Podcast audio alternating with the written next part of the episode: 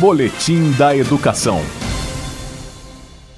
Depois de anos de trabalho, a aposentadoria é o momento esperado por muitos profissionais. Mas usufruir desse novo período com qualidade de vida requer preparação e busca por novos interesses.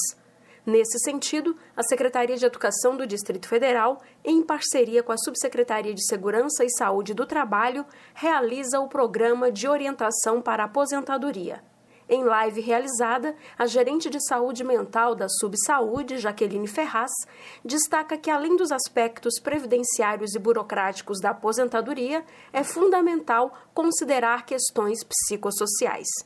Os servidores e servidoras que participam do programa têm a oportunidade de pensar na aposentadoria como uma perspectiva de pensar sobre a própria vida e sobre as diferentes dimensões que compõem o nosso ser e o nosso existir. O autoconhecimento é fundamental, porque você não saberá em qual área investir os seus projetos de vida se você não conhece a si mesmo, não conhece a sua realidade.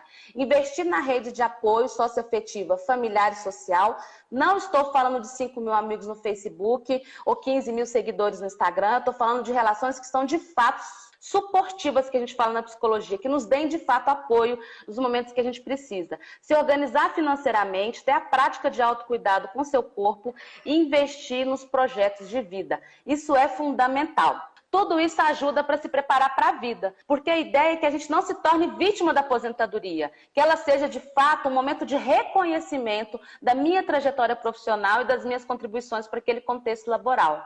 Além de ser um momento de reconhecimento profissional, Jaqueline também destaca outra questão fundamental para a saúde do servidor que vai se aposentar.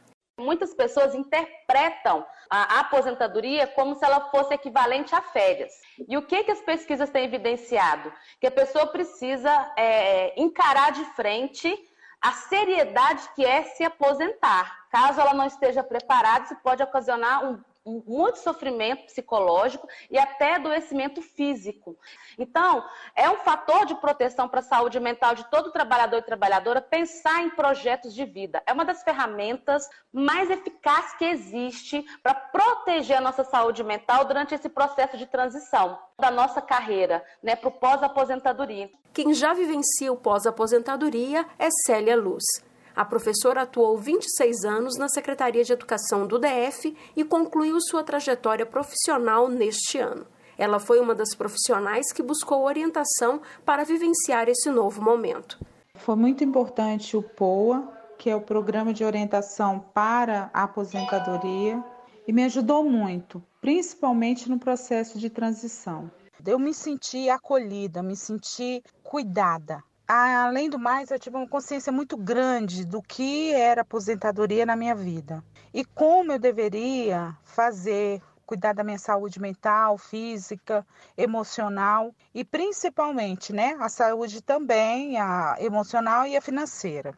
E a dica que eu daria para quem está perto de se aposentar: primeiro, fazer o curso. Boa, é maravilhoso, porque ele te dá ele te dá caminhos, ele te orienta e depois colocar em prática. Nas três edições já realizadas, 350 profissionais da Secretaria de Educação já se inscreveram para participar do Programa de Orientação para Aposentadoria.